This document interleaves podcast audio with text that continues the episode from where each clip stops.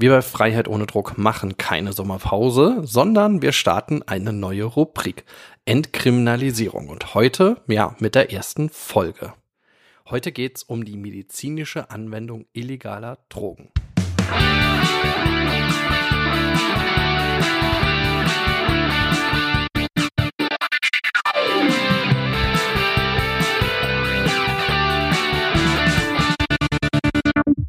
Ja, herzlich willkommen bei Freiheit ohne Druck. Mein Name ist der Kratz und ihr hört gerade in eine neue Rubrik rein. Entkriminalisierung.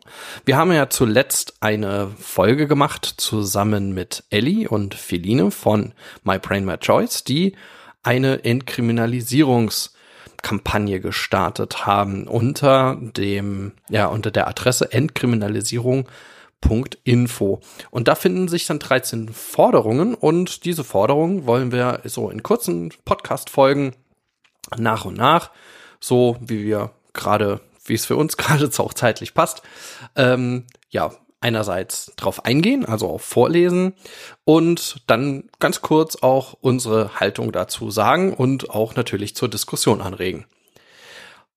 Heute habe ich mir rausgepickt aus dem Abschnitt 2. Also ihr findet das auch alles in den Show Notes, also die, ähm, die, die Seite, wo ihr dann selber draufgehen könnt und euch so ein bisschen rumsch rumschauen könnt. Ansonsten ist es relativ simpel, entkriminalisierung.info und da könnt ihr dann äh, reinschauen. Ja, also grundsätzlich geht's um eine Veränderung der Drogenpolitik. So ist ja auch die Initiative My Brain My Choice gestartet vor einigen Jahren.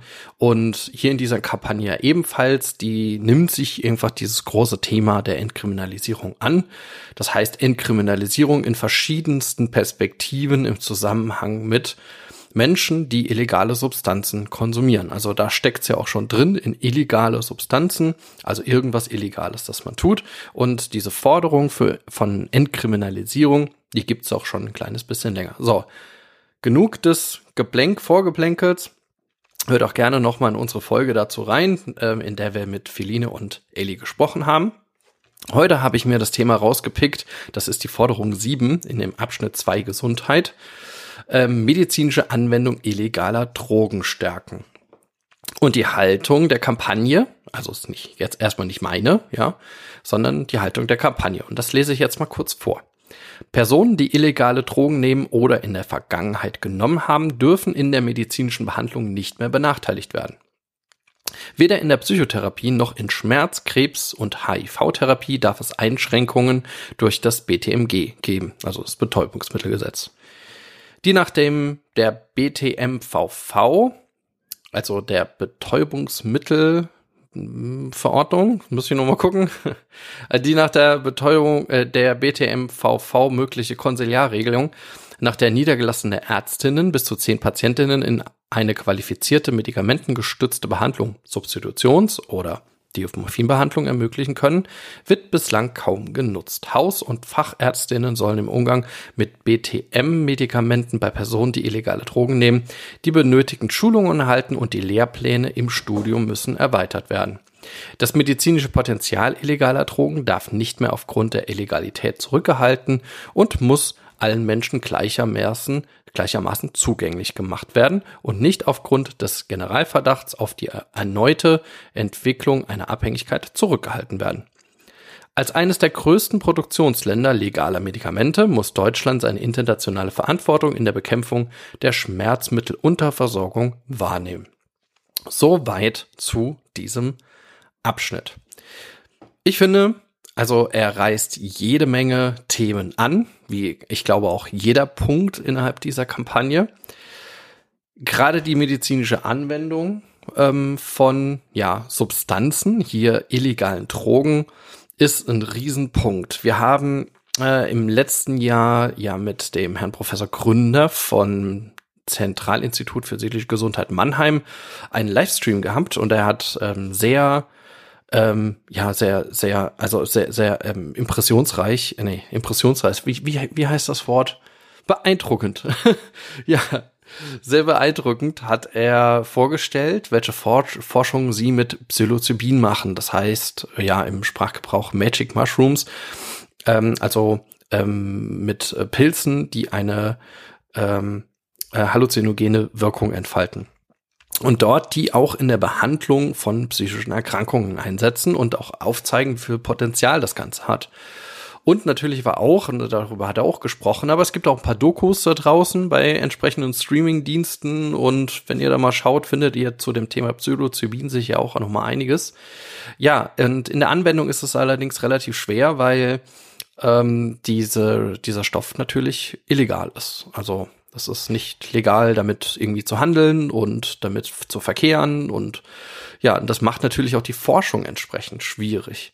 Und das wurde in dem Zusammenhang nochmal sehr deutlich, also dass jetzt der Gewinn, den man auf der einen Seite hat in der Anwendung, nämlich, dass man bestimmte Erkrankungen ja heilen oder zumindestens Schmerzen lindern kann, der Strafverfolgung auf der anderen Seite in keinem Gleichgewicht stehen.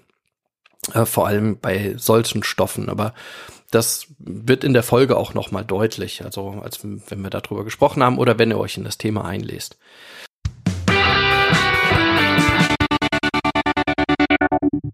Hey Leute, eine kurze Info zwischendurch. Wir wollen, dass unser Podcast werbefrei bleibt und daher haben wir eine kleine Spendenseite eingerichtet bei Better Place. In den Show Notes ist der Link, klickt doch da drauf und lasst uns eine kleine Spende da. Danke und jetzt geht's weiter.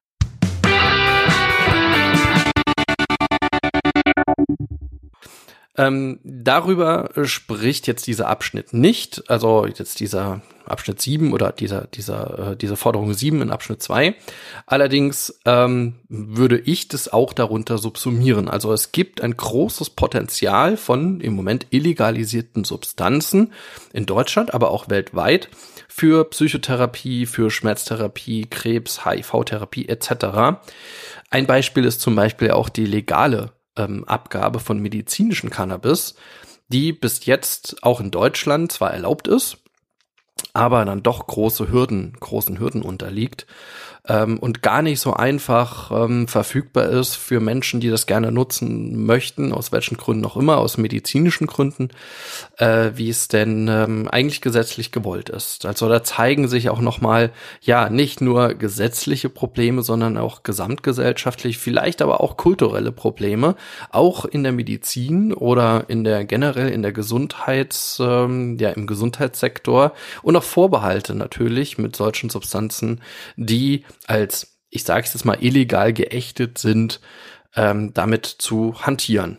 Und das sind natürlich Schwierigkeiten, weil sie stoppen natürlich auch medizinische Weiterentwicklung, medizinische Innovation etc. Und wenn das Ganze unter wissenschaftlich kontrollierten Bedingungen auch stattfindet, ähm, sollten da jetzt auch aus ja kulturellen und in dem Fall sind es kulturelle oder politisch-ideologischen Gründen ähm, aus meiner Sicht jetzt auch keine Einschränkungen vorliegen.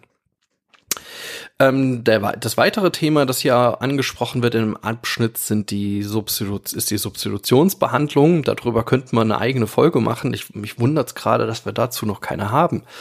Ähm, ja, da, da gehen wir noch mal in uns und äh, gucken, dass wir das auch mal schnell hinkriegen in der nächsten Zeit. ja, Entschuldigung. Aber ähm, ja, das ist tatsächlich die Schwierigkeit, ähm, die Versorgungsstruktur für Substitution.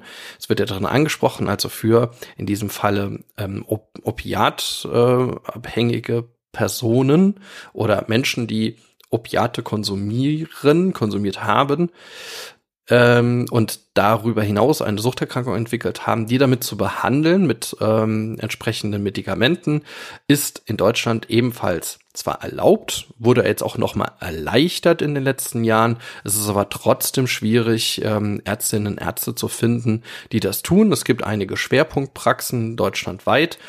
Ähm, aber wenn man so in die Landschaft schaut, gibt es zu wenig Nachwuchs auf der einen Seite und auf der anderen Seite ähm, ja, zu viele Ärztinnen, Ärzte, die auch schon das Rentenalter teilweise überschritten haben und mit hohem Engagement das zwar fortsetzen, aber naja, ähm, es ist äh, schon, ich würde sagen, so kurz vor acht, dass man hier äh, kurz vor acht sagt man kurz vor zwölf.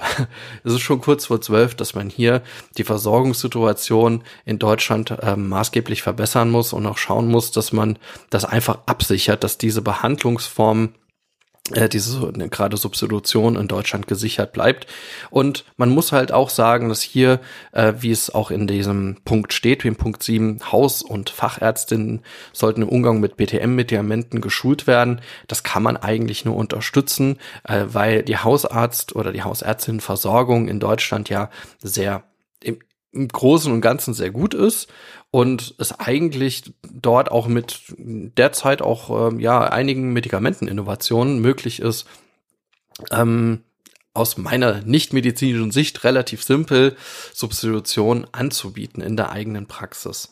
Allerdings sind da auch wieder Vorbehalte dabei. Ne? Also man unterstellt immer von außen natürlich Vorbehalte auch dieser Ärztinnen und Ärzte, dass sie sagen, na ja, hm, will ich dann wirklich Opiat Konsumentinnen, wenn auch ehemalige oder auch aktive Opiatkonsumentinnen bei mir in der Praxis haben.